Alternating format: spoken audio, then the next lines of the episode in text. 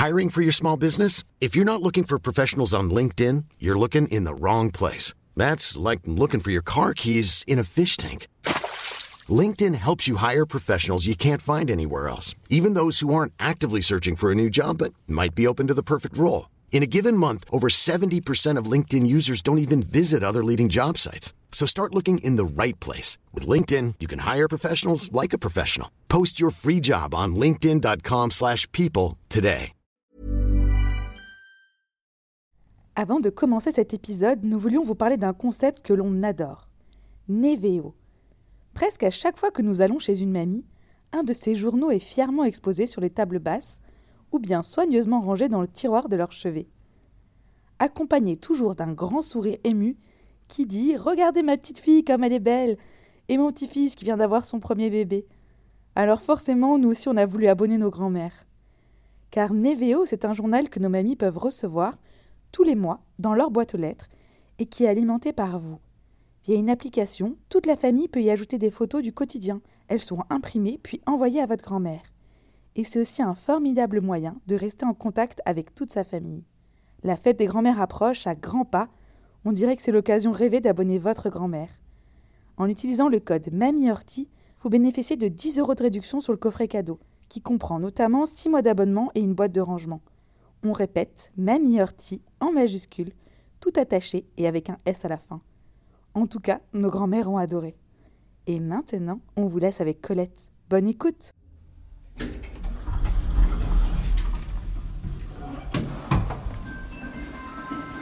Bonjour. Bonjour, c'est moi. C'est elle. Bonjour. La route était bonne Oui, très bonne. Je suis très fière de voter. Et j'espère que toutes les femmes auront rempli leur devoir. Ressemblez à mes parents? Ah non, pas du tout. Aucune femme ne recourt de cœur à l'avortement. Il suffit d'écouter les femmes. Moulinex, libère la femme, libère la femme, libère la femme. Bah, qui on va fréquenter? Les grands-mères? Mamie dans les orties est un podcast qui recueille les récits de nos grands-mères. On y écoute des histoires dans l'histoire. Parce qu'il est nécessaire de comprendre d'où l'on vient pour savoir où l'on va. Ici, on écoute les premières qui ont eu le droit de voter, d'avoir un chéquier à leur nom, de divorcer, d'avorter, finalement de vivre de plus en plus librement. Nous sommes Héloïse et Marion et aujourd'hui nous allons chez Colette. C'est curieux parce que on décide pas vraiment de sa vie. Dans ma vie, j'ai l'impression que j'ai rien fait, mais que tout m'a été donné. Bah, je vous en prie. euh, Dites-moi, oui, je... Colette est née en 1914. Elle a 108 ans cette année. 108, vous avez bien entendu. Colette, c'est cette boule d'énergie et de douceur, cette grande pianiste qui parle de notes de musique comme on parle d'amour. Sa vie est un roman rempli de sagesse et de péripéties.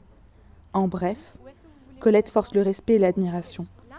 Elle nous apprend que l'amour est certes un risque que l'on prend dans la vie, mais que ce risque peut se transformer en une grande force. Avant de vous laisser avec Colette, sachez que chaque morceau de piano que vous entendrez durant ces 30 prochaines minutes est joué par Colette elle-même et disponible dans ses différents albums sortis il y a quelques années. Et puis, euh, je vous fais un... prend du café, du thé, Oui, fais un champagne. petit café, ça va Un café, ce sera Eh super, ben ouais. voilà, c'est il est en route. Je pense, je ne sais pas pourquoi, cette anecdote me revient. Ah, Il y avait des domestiques à la maison. Bon, il y avait femme de chambre, cuisinière. Et quand mes parents dînaient en ville, c'était la fête. On ouvrait l'armoire. Et dans l'armoire, il y avait les, toutes les liqueurs et puis bon. Et puis on dansait. Et, elle, elle ramenait, c'était très joli à l'époque, il y avait des chanteurs de rue. Et les chanteurs vendaient leurs partitions. Alors, les, cuisinières descendaient à toutes. Elles achetaient la partition. Et le soir, quand mes parents étaient partis, c'est moi qui jouais. Elle me mettait ça. Quand il y aura des poules dans un village, il y aura des coqs à surveiller, etc. Et moi, j'étais ravie. Je tapais ces petites musiques et elle chantait. C'était, c'était la fête. Euh, parce que les parents, c'est sévère. hein. Je ne sais pas les vôtres, mais voilà. Moi, c'était, c'était dur. hein. D'abord, c'est, c'est moral. Je pense que la jeunesse, elle est éternelle. Ma mère était éternellement vieille. J'ai toujours connu chiante et vieille, pardon. Euh, C'est. Je pense. Vous êtes né en quelle année? Qu'est-ce qu'on va lui dire, Fabrice? En 1914. Boum, boum, boum, pendant la guerre. Bombardement. On avait une maison de campagne dans un petit village à côté d'Auxerre. Et automatiquement, moi, je me suis présentée pour aider. Pour aider les piqûres, les, le ménage, ce qu'il y a à faire, quoi. Voilà. J'étais infirmière pendant la guerre pour seulement euh, aider. Mais pas, c'était pas ma métier. On m'avait fait faire euh, l'école infirmière parce que ça faisait bien chez les bourgeois, vous voyez. Donc, automatiquement, comme moi j'étais à la campagne, et pas loin d'Auxerre, je me suis dit, je vais être utile plutôt que de rester toute une journée dans le jardin. J'étais euh, aidée. Je couchais là-bas. Je, j'étais- je faisais ce que je pouvais. Hein? Et quand ça a été la démarche, tout le monde est parti. Et moi, instinctivement, petite fille, je suis allée chez ma nounou. Et ma nounou, elle habitait en Auvergne. C'est bien qu'on m'a déposé à Thiers. Je sais pas, j'avais une bicyclette. J'ai pédalé, je suis montée voir ma nounou. Ma Colette, la nounou qui m'a... Et comme il y avait euh, une femme de chambre qui était une copine pour moi et qui était d'Auvergne aussi, on est partis toutes les deux à bicyclette. On a trouvé heureusement des camions de soldats qui nous ont pris. Sans ça, ça faisait un peu... Et, et j'ai vécu tout ce temps-là dans la montagne, accueillir des érelles. Et on faisait des confitures d'érelles. C'était c'était très sympa. Qu'est-ce qu'ils faisaient, vos parents? Mon père, en principe, il avait une usine d'engrais. Et qu'est-ce qu'il a fait, l'usine? Je ne me rappelle pas trop bien. Ça a continué à marcher, plus ou moins, je pense. Et puis maman avait une maison de campagne. Toujours à ce moment-là, ils avaient tous les parents des maisons de campagne. Alors, il y avait une maison de campagne dans Lyon que j'aimais beaucoup parce qu'il y avait au, au fond du jardin, il y avait Lyon et j'avais mon canoë ça c'était le régal. Et puis, voilà, c'était bon. Le- La région d'Auxerre était. Alors, comme j'étais là-bas, automatiquement, et que j'avais mes diplômes, si je peux dire, si je peux dire, j'ai été virée, si j'ose dire, à Auxerre. J'avais ma bicyclette, quelquefois je revenais rapidement le soir. Euh, voilà. Donc Ouais. vous avez passé votre enfance à Paris, sinon? Oui, oui, toujours. Toujours à Paris, sauf alors, bien sûr, mes grands-mères avaient l'une une maison en Bourgogne, à côté d'Auxerre, et l'autre en Seine-et-Marne, à côté de Melun. Si bien que on m'amenait très souvent le dimanche, samedi, dimanche à Melun, c'était pas loin. Puis il était euh, ensuite à, à Auxerre, où je me suis trouvée à côté de l'hôpital et je sais pas pourquoi, j'ai proposé. euh, bon, je suis- J'étais infirmière. Voilà. Vous vous souvenez de la Première Guerre mondiale? Euh, Celle où je descendais à la cave, oui. Et j'avais des belles petites boucles. Et à l'ange, parce qu'à l'époque, les bébés, comme je suis née en 14, et la guerre, donc j'étais j'étais bébé. Et voilà. Je, je me souviens de la cave, de mes petits bigoudis, de petite robe de. Voilà, elle est mignonne, la petite, alors. Mais tu te souviens aussi du son de la grosse Bertha? Oui, ça c'était terrible ça. C'est vrai que c'était impressionnant. Un son très grave, très. Moi je me la sens.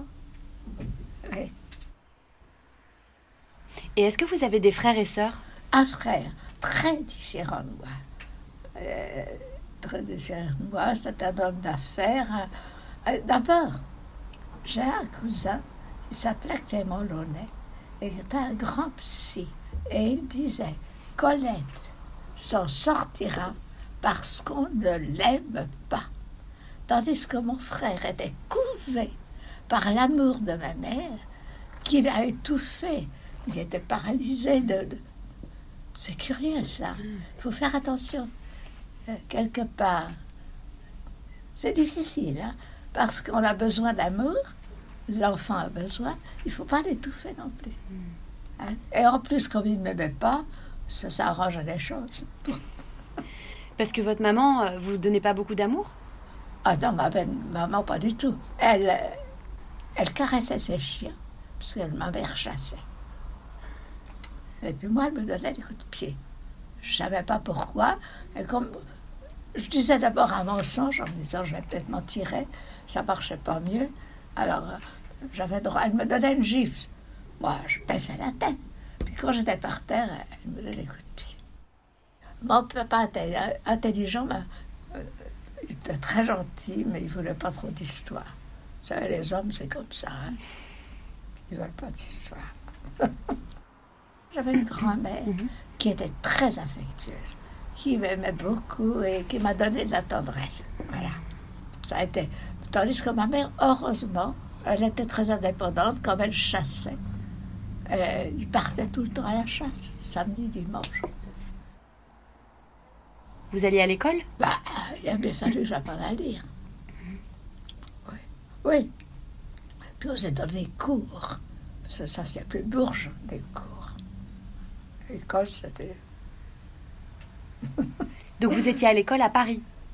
Oui, c'était à Paris. J'étais dans le. Dans le je sais plus quel arrondissement. De l'autre côté des Batignolles. Voilà. Et c'était comment d'être à l'école euh, quand vous étiez enfant? Dans les années 1920, c'était comment l'école? Pas trop de choses. Oui. Bon, je nous apprenait des trucs.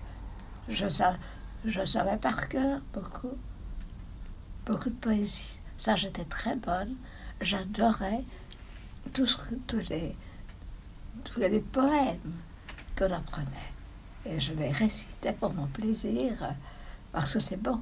C'est beau euh, au point de vue sonorité. Mais enfin, tout ça, c'était un peu dans un rêve.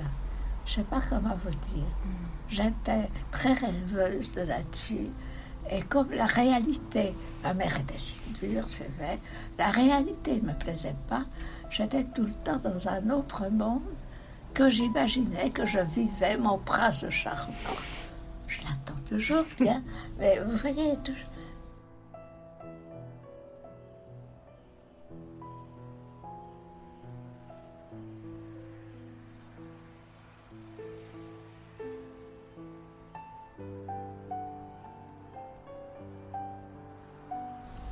Était plus difficile, c'est quand j'ai aimé un homme qui n'était pas libre, j'ai eu. J'avais un couple d'amis, dont une femme qui était malade psychiquement et qui est partie chez sa mère pour... euh, Et comme je voyais beaucoup ce couple, on, était, vous savez, les jeunes, il y avait beaucoup... Et- mais je faisais pas attention au mari, c'était le mari de mon ami, je leur... J'étais très bien avec lui parce qu'il était très littéraire, le père de Fabrice, mais je n'y pensais pas autrement.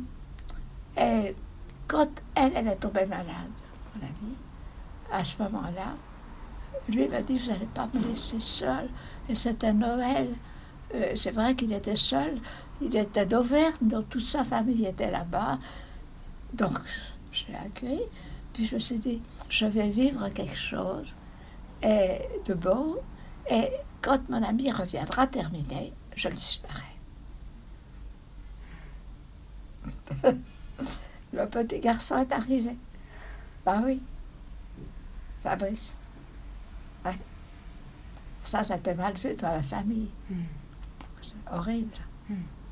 Ah oui, bon, c'est bien. Ça ne se fait pas. Non, non. C'était très. Ils attendaient un monsieur, on m'a présenté beaucoup d'hommes riches, des, de son famille, ou je- j'avais les 20 familles les plus riches de France. Donc j'étais hyper. C'est vous dire que c'était très mal vu dans la famille catho-bourgeoise. c'est bien que j'ai pas été au mariage de mon frère. Parce que, ah oui, à ce point, parce que j'étais rejetée complètement.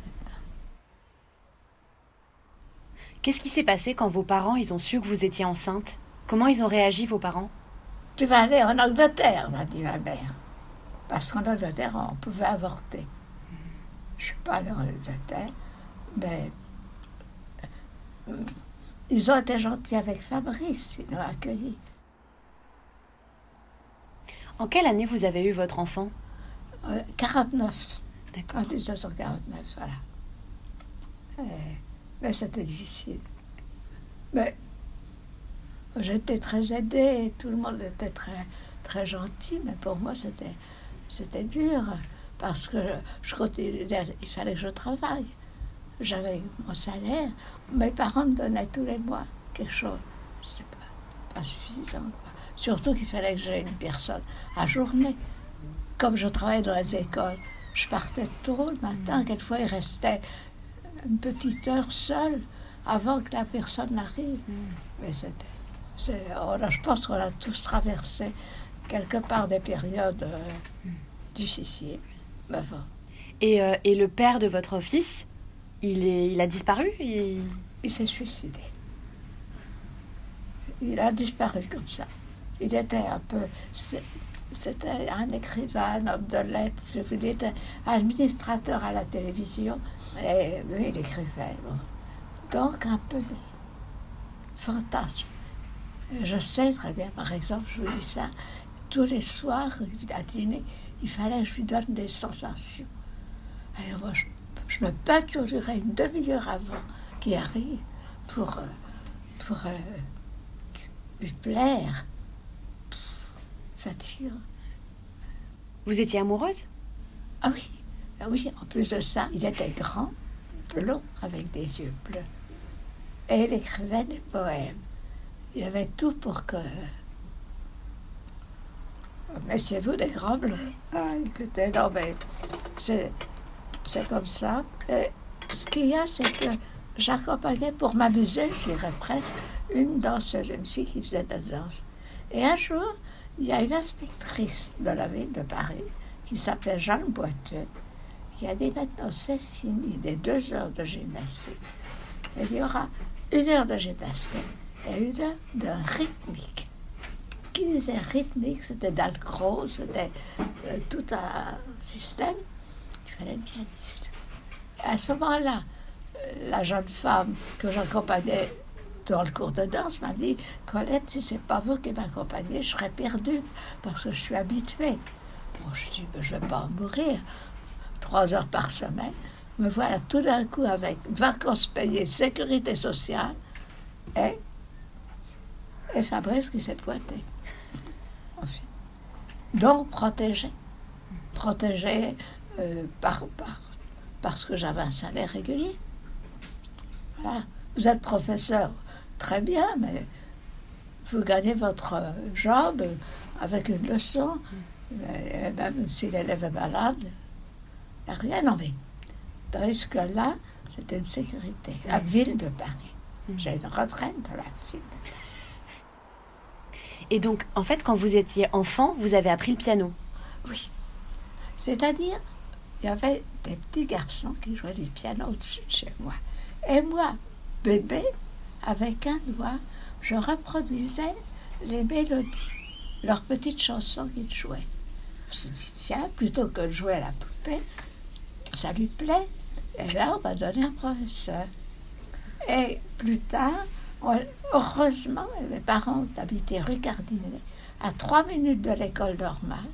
Et on m'a mis, j'étais auditionnée par Cortot, qui, voyant ma petite main, m'a mis dans la classe de Madame Blancard, Jeanne Blancard, qui était encore plus petite que moi, avec une, une grande virtuose, un très beau professeur. Et j'ai passé toutes mes épreuves là-bas. Ça veut dire euh, brevet d'enseignement, diplôme d'enseignement, diplôme d'exécution, diplôme de... Enfin, euh, vous savez, Et c'était votre rêve d'être pianiste? Vous en aviez envie? Ben, euh, c'est-à-dire que je- c'était ma nourriture. C'était pas je pouvais pas faire autre chose. C'était mon aliment, j'allais dire, et spirituel et affectif. Puisque du côté de maman, il n'y avait rien. Donc, euh, automatiquement, euh, oui, je faisais que ça. J'étais tout le temps au piano. Alors, j'ai donc accompagné beaucoup des danseuses. Très souvent, j'ai travaillé avec un violoncelliste. Alors, j'ai tout, tout armoire partition piano violoncelle. Malheureusement, il avait beau être plus jeune, il est mort. Mais on faisait beaucoup de concerts et le répertoire est très intéressant. Piano violoncelle, c'est magnifique. Donc, j'ai eu beaucoup de joie à, l'accompagner. J'ai accompagné aussi une chanteuse. Puis ensuite, ensuite, euh, eu, euh, ça a été un peu terminé. Quoi. Euh, j'étais dans un conservatoire où j'enseignais le piano. Alors j'avais beaucoup de classes, toutes les élèves, toutes les promotions, si vous voulez. Et j'ai donc enseigné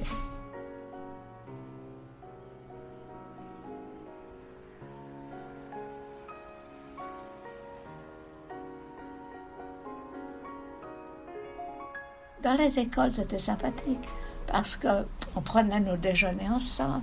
Alors, il y avait le professeur de gymnastique, donc, qui, faisait de la danse, que j'accompagnais.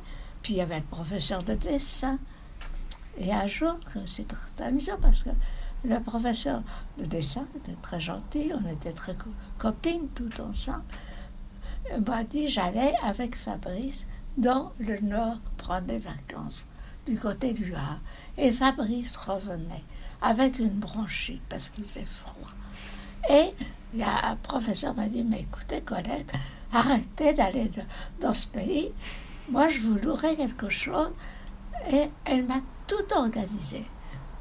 Elle m'a loué un hôtel, une maison de famille à Sainte-Agnès. Sainte-Agnès, c'est dans Fabrice vous dira ça, c'est à côté de de Nice, pas très loin de Nice. Et voilà. Donc j'avais un village. Et alors, il faut être fou. Un jour, oh, pour prendre des vacances, comme ça, on m'a présenté, une amie m'a présenté un monsieur, on dit je vais présenter un monsieur Bach. Il est musicologue et il sera très intéressé de vous connaître. Elle m'a présenté un vieux monsieur, monsieur plus âgé que mon père. Ouais. Et puis, mon Dieu, je me suis promenée avec lui, il était intéressant. Et comment ça s'est fait? Il a presque aidé en me donnant son nom. Car tout d'un coup, de fille mère que j'étais, je suis devenue Madame Masse. Et c'était mieux vu dans la famille. C'est normal. Vous vous êtes mariée en fait Oui. Je ne sais pas la joie, mais bon.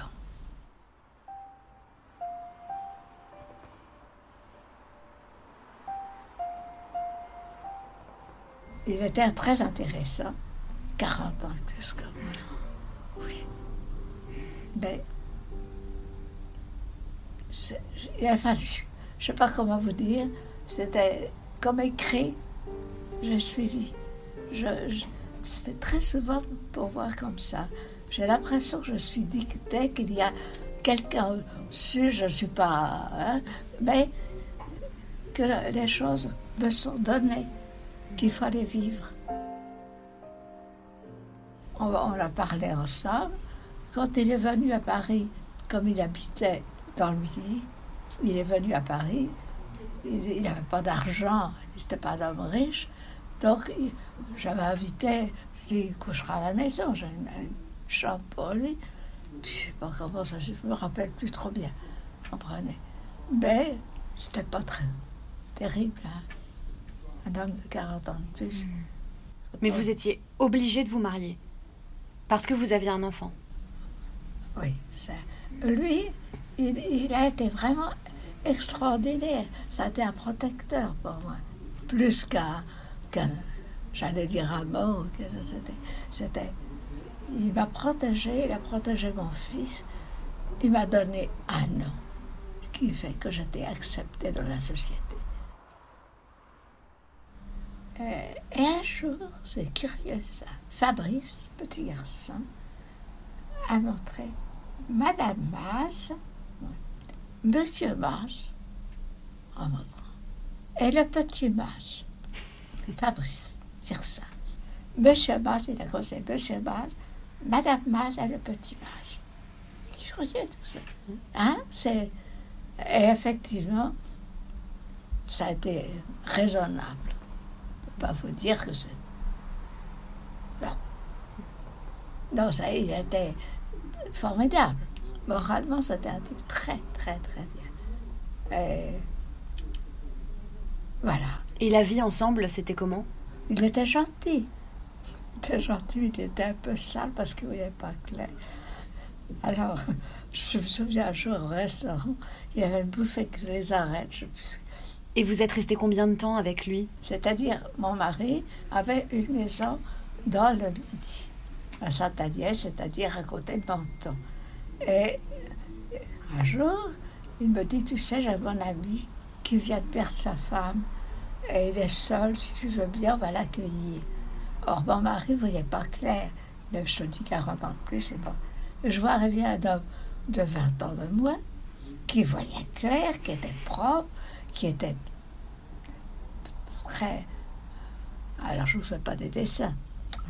Alors, euh, quand il est venu à Paris, je disais j'ai un cours, j'accompagne une danseuse. Puis j'allais chez, chez l'ami. Un jour, mon mari est venu me chercher. Oh, mais Madame Maz, elle n'est pas venue aujourd'hui. Alors, il a été très beau, très formidable. Plutôt que de me salir, il est parti. Il a fait sa valise, meurt et disparu. Et ce qu'il y a, c'est que je n'ai pu remettre les pieds là-bas, dans le midi, parce que tout le monde savait ce n'était pas élégant de ma part. Et moi, j'ai vécu donc un peu avec cet homme. Il n'habitait pas ici, il habitait chez lui. Bon, il restait. Et puis, il était quand même plus âgé que moi, puis il était malade, il, il est mort. Voilà. Ouais. Donc vous étiez amoureuse de cet homme?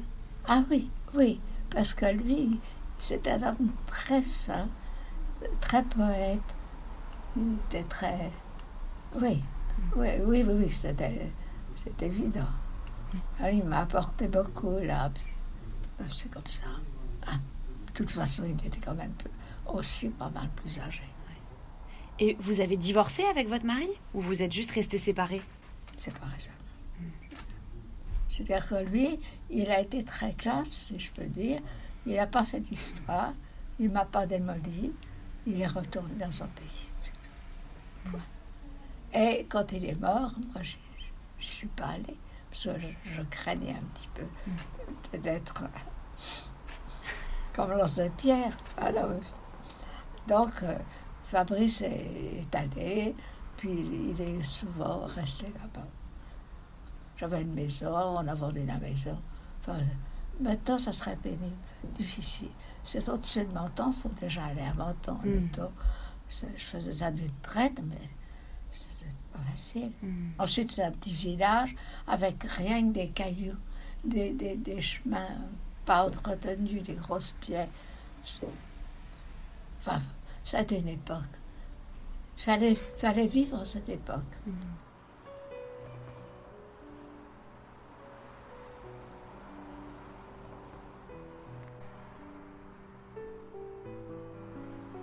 C'était dur d'avoir un enfant seul? Bah, De l'élever Vous vous rendez compte? Seul, dans une famille bourge-cateau, automatiquement. D'abord, j'avais pas beaucoup d'argent. J'étais souvent habillée par euh, des vêtements de mes amis qui avaient des fils un peu plus grands. C'était difficile, très difficile. Euh, je, je louais une pièce pour avoir un peu d'argent. C'était, c'était dur, dur, dur. Et vous arriviez à travailler et à élever votre fils en même temps? Ah, ça, il fallait. Alors, c'est-à-dire que j'avais automatiquement une personne qui me bouffait pratiquement mon salaire. Mais qui s'occupait de Fabrice Parce que quand je partais dans les écoles, souvent c'était à 8 heures. Je, je le laissais seul. Un petit peu, puis la personne arrivait, s'en occupait toute la journée. Pour moi, c'était c'était beaucoup d'argent. Les, les parents m'ont donné régulièrement, tous les mois. Mais c'était pas assez. Il fallait habiller Fabrice, moi aussi, faire, payer les loyers, payer la, la, la femme qui s'occupait de Fabrice. C'est la vie. Ça a duré longtemps cette période? Bah, euh, ça a duré longtemps. Fabrice a grandi. Non, mais jusqu'à ce qu'il soit indépendant.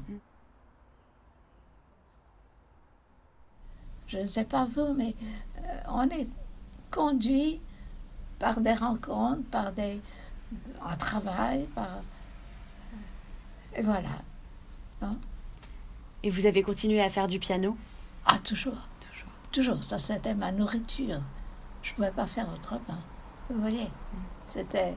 Puis j'ai quand j'accompagnais des on jouait des choses très difficiles. hein. On faisait des chorégraphies de musique d'Honegger, de, de Debussy, de Ravel. Il fallait les jouer. Et il y avait des concerts de, de danse et de piano. Donc je- Puis j'ai fait des, des radios aussi. Oui. Je- à la télévision, j'ai pu Et vous jouez encore? Ah ben oui, tout, tout le temps, tout le temps. J'ai la chance d'être aidée.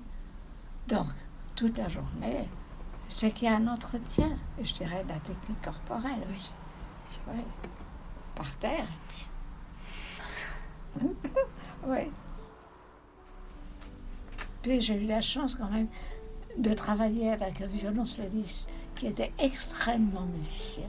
Et on a donné des concerts, tout ça. Et il est mort, ils sont tous morts. hein.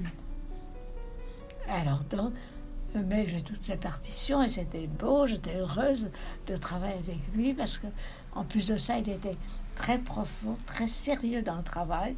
Moi, je mettais plus de fantaisie, mais lui, il structurait. Et c'était un très beau moment, un très beau passage dans ma vie. Mais c'est, les gens ne sont pas éternels. hein.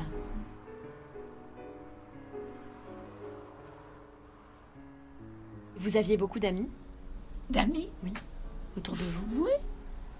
Pas beaucoup, j'en sais rien, mais des sûrs. Des, des amis de, longue date, qui sont fidèles, qui m'encaissent, qui me supportent, qui sont gentils avec moi. Non. Oui, beaucoup, pas tellement, mais sur des vrais amis, celles qu'on connaît depuis 20 ans. C'est important. Elles m'ont beaucoup soutenue, elles sont fidèles. Une amitié, c'est, c'est beau. C'est beau. Non. Comprise, encaissée. Mon caractère. C'était comment de fêter vos 100 ans? Euh, Je me souviens pas, faut demander à Fabrice. Fabrice vous dira, je crois qu'elle a fait une petite fête sur un bateau. Mhm. Voilà, c'est ça. Mais moi, je. C'est-à-dire, je suis déjà de signe des Gémeaux. Et les Gémeaux, il y en a deux. Il y en a un qui, voltige pas mal. Donc, je ne suis pas. C'est trop. Je peux rien.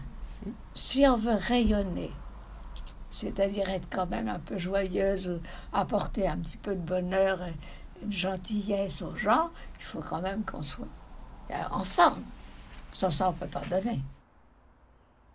Comment vous vous sentez dans cette époque, aujourd'hui Sachant que vous Oh, avez je suis vécu. complètement à côté. Oui. à côté de la plaque, si j'ose dire. Je ne lis pas les journaux. Et un jour, je dis oui, qui est président de la République Je suis euh, le mauvais côté des Gémeaux, complètement euh, ailleurs. Un jour, justement, je sais, mon père me conduisait en auto et c'était avant la guerre. On a, il y a eu toute une armée de soldats qu'on a traversé, qui traversait la rue. On a, l'auto s'est arrêté. et puis, quand à déjeuner, mon père dit Oh, oui, on a- allez, c'est là, ah. J'avais vu. J'étais dans un rêve. Il y avait les soldats, il y avait les fusils, il y avait tout ça. J'étais très. Je rêvais beaucoup. Chacun trouve sa petite porte et son bonheur, non? Moi, c'était sûrement beaucoup de, de, musique. Et j'écoutais beaucoup, et Fabrice aussi. Et, ça, parce que la musique vous emporte. Mm. On est, il y a des histoires automatiquement. Regardez Chopin, Georges Sand, etc.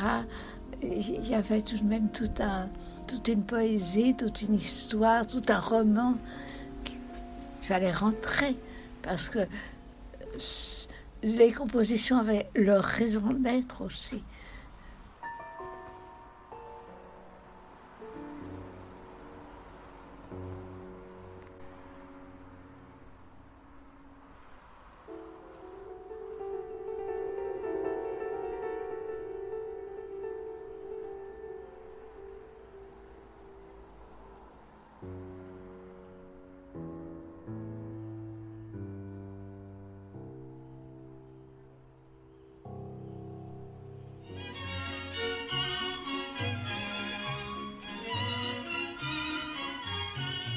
Voilà, nous avons rencontré Colette, l'incroyable Colette, notre première centenaire. Et quelle femme Merci Fabrice d'avoir permis cette rencontre et de nous avoir accueillis avec une telle gentillesse. Merci Colette d'avoir partagé un bout de votre vie avec nous. Merci de nous avoir offert une fenêtre sur les 108 dernières années. Merci d'avoir rendu nos cours d'histoire plus vrais, plus féminins, plus empreints de vous. Nous ne l'oublierons pas. Il faut vivre les choses qui, vous sont données à vivre, mm. parce que finalement on s'ennuie. Et je crois que la vie est riche en elle-même. Si on ouvre un peu les yeux, un peu la portière, on, aperçoit des paysages, des choses qui, qui vous donnent euh, de la joie.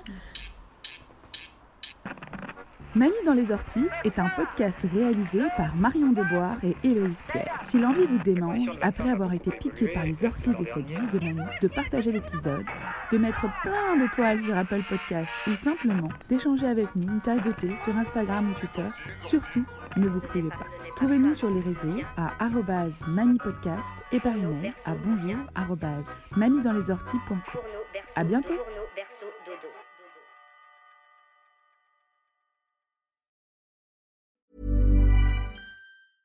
Mom deserves the best, and there's no better place to shop for Mother's Day than Whole Foods Market. They're your destination for unbeatable savings, from premium gifts to show-stopping flowers and irresistible desserts. Start by saving 33% with Prime on all body care and candles. Then get a 15-stem bunch of tulips for just $9.99 each with Prime. Round out Mom's menu with festive rosé, irresistible berry chantilly cake, and more special treats. Come celebrate Mother's Day at Whole Foods Market.